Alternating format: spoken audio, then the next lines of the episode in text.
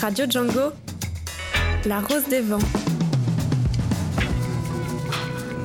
Et oui, 18h20 rime avec euh, La Rose des Vents et on accueille euh, Mamadi, le rédacteur de Voix d'Exil. Bonsoir Mamadi. Bonsoir Fabien.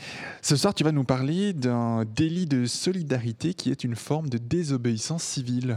En effet, Fabien, le délit de solidarité est une forme de désobéissance civile qui se matérialise dans le milieu de la migration. Cette expression est utilisée pour décrire des actes de révolte à l'encontre des lois en vigueur en lien avec la question des réfugiés. Euh, concrètement, c'est par exemple la dénonciation des poursuites et des condamnations que subissent celles et ceux qui viennent en aide aux personnes qui vivent en situation irrégulière en Europe. Par exemple, en leur offrant un toit. Et combien y a-t-il de, cas comme ça en Suisse? En fait, il n'y a pas de statistiques à ce sujet. Euh, mais en creusant la question, Fabien, j'ai constaté que cette pénalisation des pratiques solidaires vis-à-vis des personnes qui viennent en aide aux migrants s'est récemment renforcée en Suisse. On cite notamment le, pasteur Norbert Vallet, condamné à 1000 francs d'amende avec sursis et à payer 250 francs de frais de justice pour avoir aidé un requérant d'asile débouté. Euh, cette question du délit des solidarités a d'ailleurs fait l'objet euh, d'un débat organisé par les pairs le 15 euh, juin dernier à Lausanne, qui a été enregistré et sera mis en ligne sur Voix d'Exil. Voixdexil.ch, En effet. Voilà. Ce soir, donc, on va découvrir tous ensemble et on va explorer cet aspect en compagnie d'une invitée, Clémence Demet.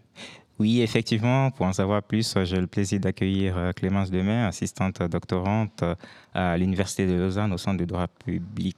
Bonsoir. Bonsoir. Et bienvenue. Merci. Euh, vous effectuez une thèse en philosophie de droit avec une codirection en sciences politiques et vous avez d'ailleurs participé au débat organisé par les pairs.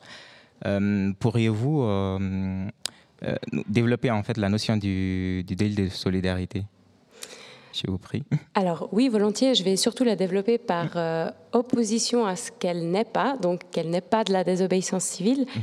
Euh, la désobéissance civile, c'est une catégorie plus générale euh, qui comprend donc tous les actes qui sont illicites, politiques, collectifs et publics, qui sont dont le but est de faire changer une loi ou une pratique, une pratique parce que jugée comme injuste. Et dans cette grande catégorie des actes de désobéissance civile, on a une catégorie particulière euh, dans le domaine migratoire qui s'appelle le délit de solidarité, qui est un terme finalement euh, relativement nouveau dans l'histoire des idées, et euh, qui vise spécifiquement la situation où une personne est condamnée pour avoir apporté de l'aide à une personne migrante. C'est le cas classique de Cédric Héroux en France. Euh, c'est avec ce cas-là que, le terme s'est démocratisé, mais on pourrait aussi euh, uniquement parler de, désobéissance civile, qui serait un terme plus général pour parler de, de ces actes. alors, ce terme s'est démocratisé, vous dites en France. Euh, est-ce là aussi l'origine du concept?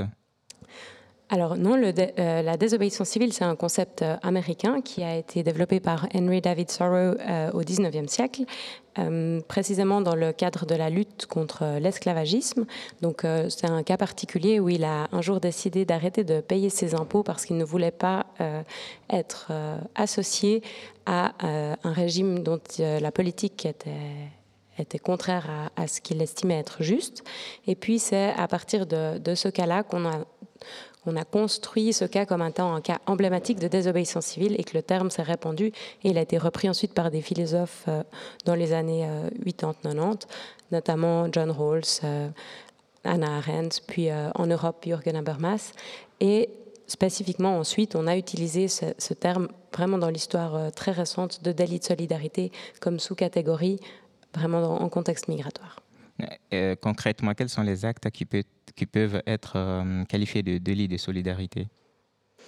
Alors c'est vraiment, alors en droit suisse, ce seraient tous les actes euh, qui sont passibles de rentrer dans le champ d'application de l'article 116 de la loi sur les étrangers. Donc c'est euh, tous les actes qui consistent à favoriser l'entrée, le séjour ou la sortie d'une personne sur le territoire suisse en contravention à la loi sur les étrangers.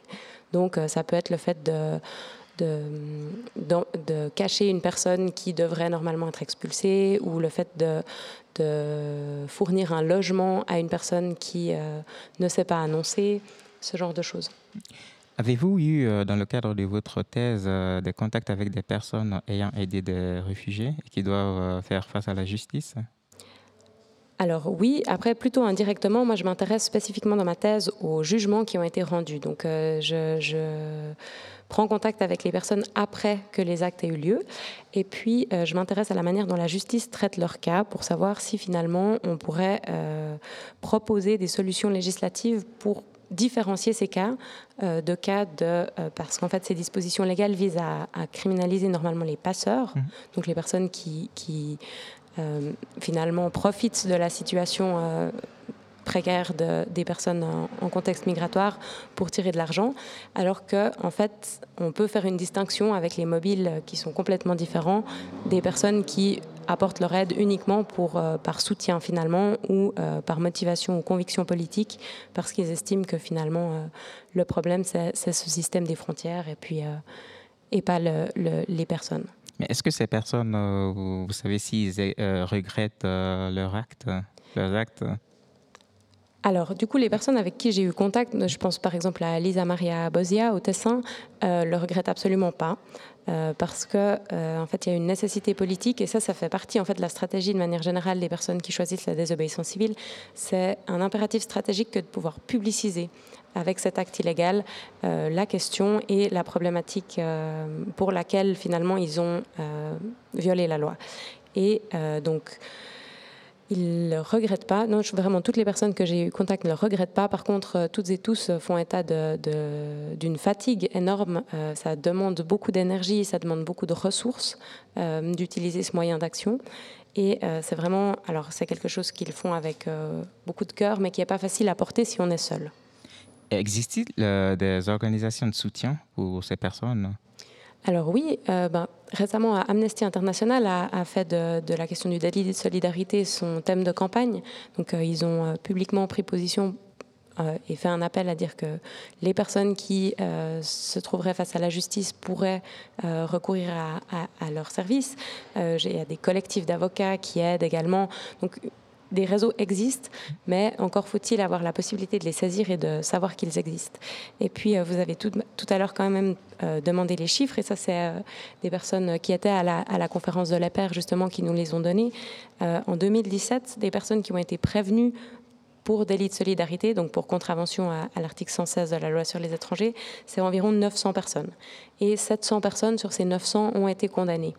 Donc, ça, c'est quand même. Euh, c'est des chiffres qui font quand même euh, assez souci, euh, sachant que c'est pas du tout pour ça que cette disposition légale avait été prévue. Mais vous dites qu'ils sont condamnés, on disait tout à l'heure en introduction, les montants de, de 1000 francs avec, avec un sursis à 250 francs. C'est des amendes qui sont dans cet ordre-là de condamnation ou il peut y avoir plus?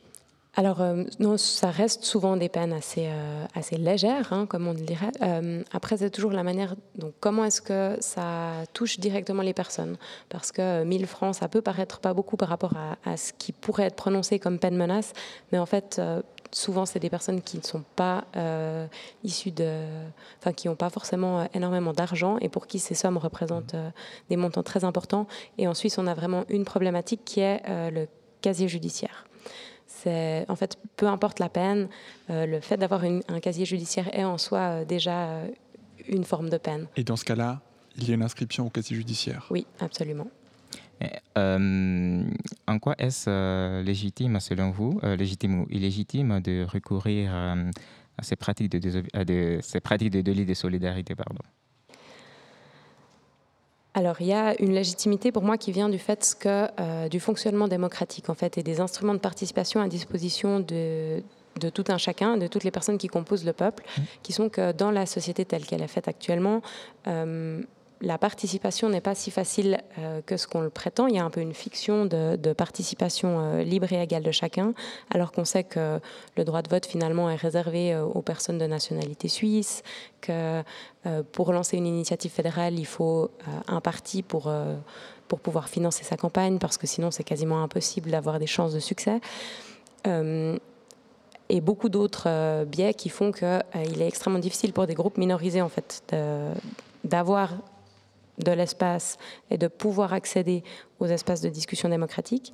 Et la désobéissance civile, c'est une manière de dire, mais en fait, euh, nous, acteurs ou actrices de la pratique, on voit qu'il y a des situations euh, où euh, ce qui est légal n'est pas légitime et où il y a vraiment un hiatus entre le sens de ce qui nous semblerait juste et ce qui est inscrit dans la loi. Et c'est une manière de tirer l'alarme, en fait, pour les politiciens et les politiciennes en disant, mais en fait, il y a, un, y a une carence quelque part, il y a quelque chose qui n'est pas bien appréhendé et il faut qu'on corrige ça. Et ça, c'est vraiment ce qu'ont toujours dit les théoriciens de la désobéissance civile, c'est que ça peut la désobéissance civile est à la fois un test de la maturité d'un état de droit et à la fois un puissant moyen de correction. Et lors de la Deuxième Guerre euh, mondiale, les, citoyennes et citoyens suisses euh, cachaient des personnes d'origine euh, juive pour, pour éviter la persécution des de nazis. Et euh, est-ce que maintenant on peut euh, comparer en fait ce contexte à celui d'aujourd'hui, selon vous? Alors moi je, fais toujours attention euh, pour les comparaisons, mais c'est le côté académicien. Euh, alors le contexte est un peu différent parce qu'on parlera plus volontiers de résistance parce qu'on avait un État dont on admet euh, qu'il n'était pas démocratique, hein, le régime nazi. Donc c'est différent de désobéir dans un contexte démocratique que dans un contexte non démocratique. Par contre, on peut effectivement faire euh, quand même un peu le parallèle, c'est que les situations euh, reste proche, mais on a surtout eu des situations très proches euh, lors euh, de l'arrivée des boat people il n'y a pas si longtemps, où beaucoup de personnes, et là on était déjà dans un contexte démocratique, ont caché des personnes, enfin des réfugiés chez eux, chez elles. Mais il y a aussi eu une phase de répression. Et il y a aussi eu un grand débat sur cette question du délit de solidarité. Et ce qu'il faut savoir aussi, c'est que finalement, la prise en compte des motifs honorables était présente dans la loi sur les étrangers jusqu'à la révision, euh, jusqu'à une des révisions de la loi sur les étrangers dans laquelle le Parlement a jugé inutile de garder cette distinction.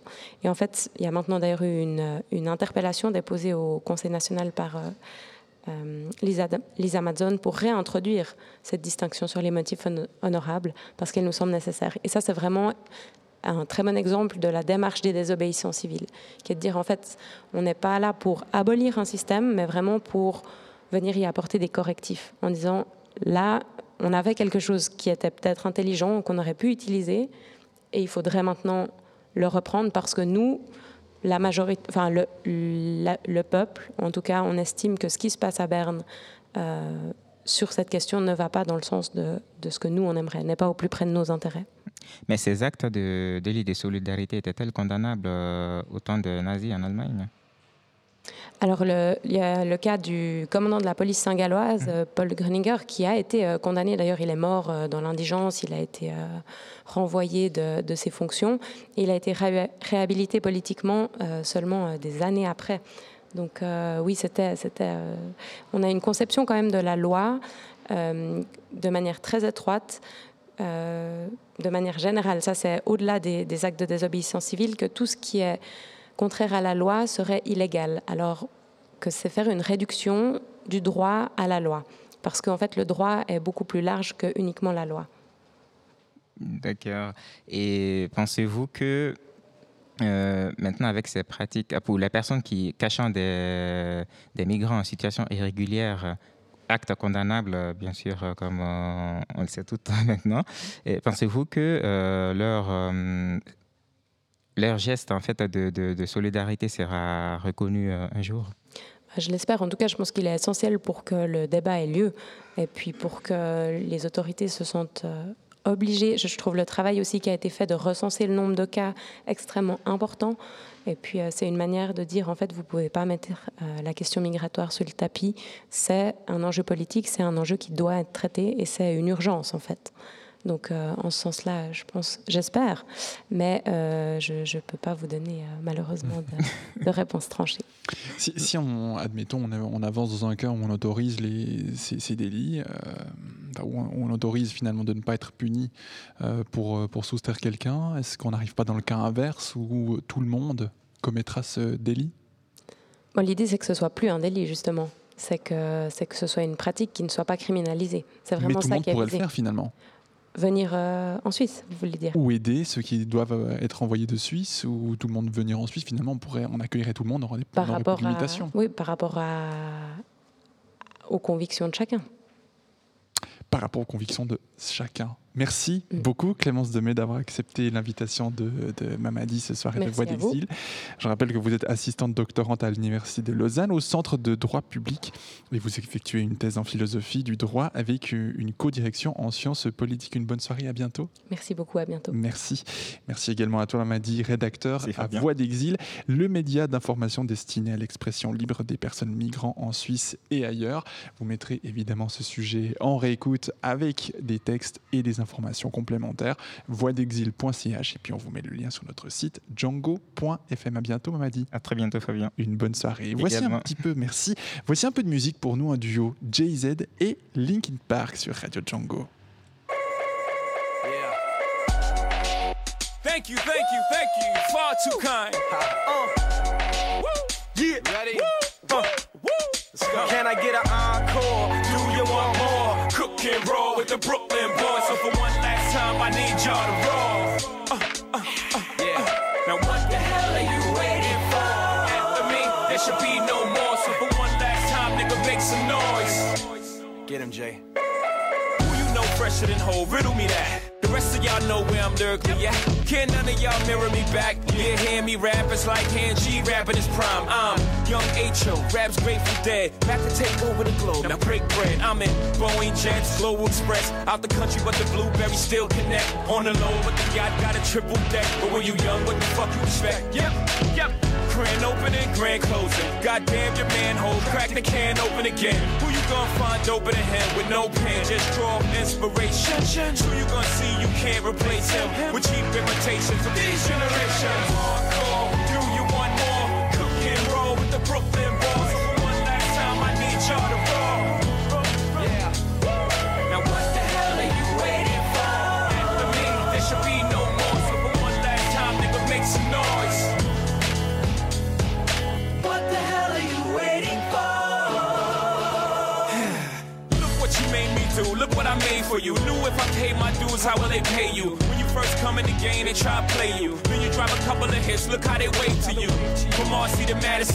To the only thing that matters is just a matter of years. As fate would have it, J status appears to be at an all-time high. Perfect time to say goodbye. When I come back like Jordan, we're in the 4-5. It ain't to play games with you.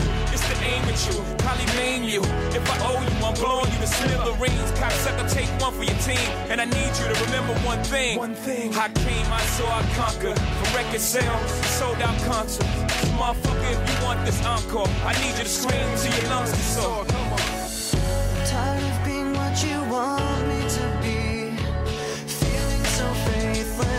Lost under the surface. Don't know what you're expecting